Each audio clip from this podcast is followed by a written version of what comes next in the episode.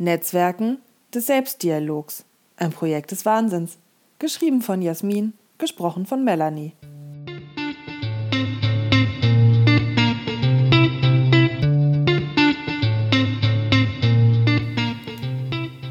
Heute treffe ich einen sehr alten Freund von mir. Ihr könnt mir glauben, er hat es echt schwer gehabt mit Gruppen und Netzwerken und hat sehr lange alleine gelebt. So richtig Zugang bekam er nie hin und er schob das immer auf sein Aussehen. Wie bei Victor Hugos Figur des Gwynplaine aus dem Buch Der Mann mit dem Lachen nahm er seine Andersartigkeit als Grund für seine Schwierigkeiten an. Gwynplaine wurde mit seinem eigenen Fleisch maskiert und verunstaltet, um in einer Gauklergruppe als Einkommensquelle zu wirken.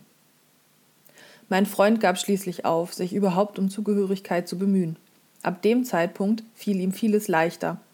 Aber die Einsamkeit, die er im Alleinsein spürte, fraß doch an ihm. Er muss sich gefühlt haben wie ein Tropfen Wasser, umgeben von Wüste mitten im Ozean. Obwohl Menschen um ihn herum waren, blieb er für sich. Einmal brachte er noch den Mut auf, sich zu engagieren. Er bot jemandem, der ebenfalls in Not war, einige Male seine Hilfe an. Die Hilfe wurde angenommen und brachte auch Erfolge und sogar ziemlich schnellen und enormen sozialen Aufstieg für die andere Person. So weit, so gut. Aber als mein Freund dann dringend Hilfe benötigte, um aus seiner quälenden Einsamkeit doch noch mit einem letzten Versuch zu entkommen, kannte der andere ihn angeblich nicht mehr. Bitter, bitter, bitter.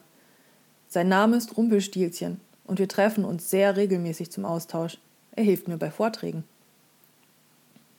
Ich habe mich lange gefragt, wie es dazu kommen konnte, dass seine Geschichte so ausging, wieso er trotz echten Engagements so einfach über den Löffel barbiert werden konnte. Klar, solche Ungerechtigkeiten geschehen täglich, Sie geschehen vielfältig, sie geschehen jedem und jeder mal.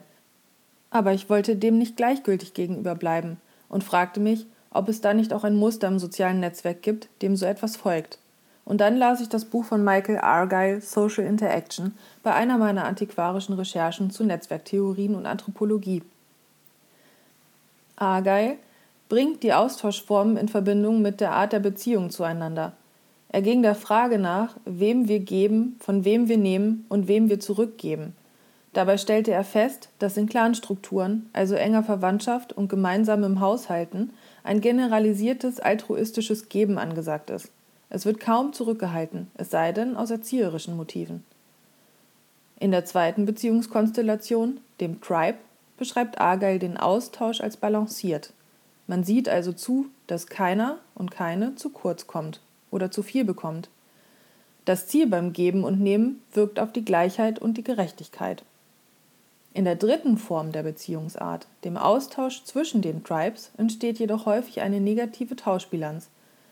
Einer zahlt offenbar immer drauf. Das hat natürlich auch mit Machtverhältnissen zu tun. Zum ersten Mal verstand ich, warum mein Freund in dem Game immer verlor, obwohl er durchaus auch echtes und hilfreiches Engagement gezeigt hatte.